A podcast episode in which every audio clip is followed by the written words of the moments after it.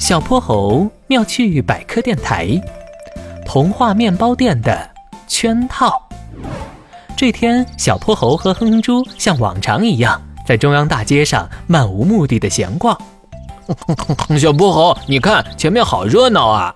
门口摆着花篮，还布置了各种颜色的气球，是新店开业。哇，咱们过去瞧瞧吧。店铺的招牌上写着“童话面包店”几个大字。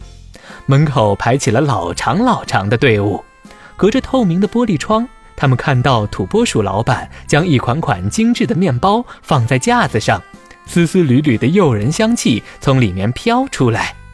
那呃，面包的味道也太好闻了吧！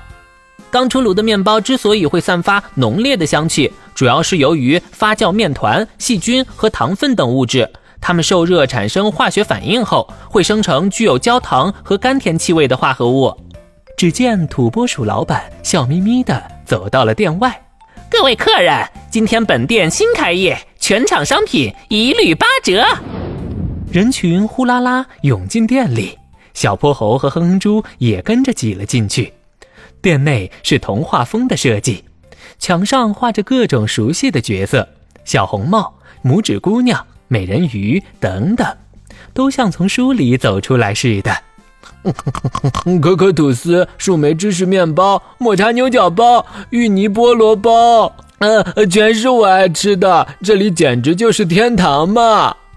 我看要找出一样你不爱吃的东西才比较难吧。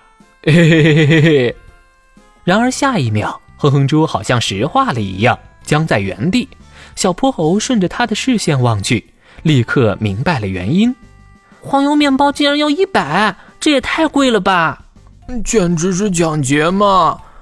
不过店里的面包味这么好闻，说不定贵有贵的道理，而且这么多人买呢。哼哼猪纠结了好一会儿，认真对比了店里每款面包的价格，最终决定全款拿下最便宜的迷你可颂面包。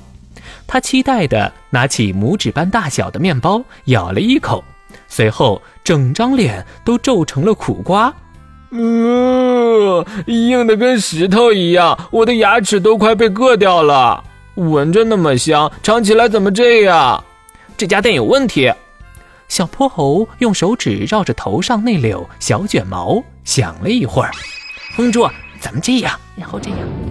不久后，店里的顾客都走光了。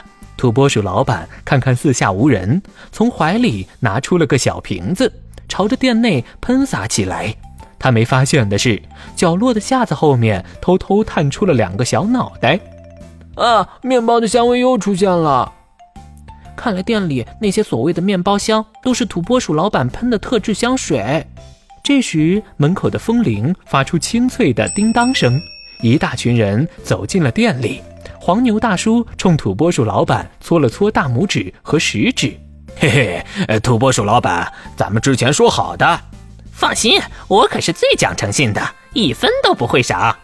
啊，这个黄牛大叔之前就排在我们前面，还有那个羊驼小哥，在挑面包的时候，我和他不小心撞到了一起。他们为什么又回来了？还问土拨鼠老板要钱？看，他们还把面包推给了土拨鼠老板。我明白了，他们其实是土拨鼠老板雇来的托。土拨鼠老板想制造这家店生意很好的假象，以此吸引更多的顾客。随后，土拨鼠老板和众人的谈话验证了小泼猴的推断。趁着没人注意，小泼猴拉着哼哼猪偷偷溜到了店外。可恶！你欺骗我的感情就算了，还欺骗我的钱，那可是我辛辛苦苦攒下来的。小泼猴晃晃自己的万能手表，别担心，刚刚我已经录下了土拨鼠老板给钱的场景，还拍了店里的天价小面包。咱们只要把这些证据交到警局就行啦。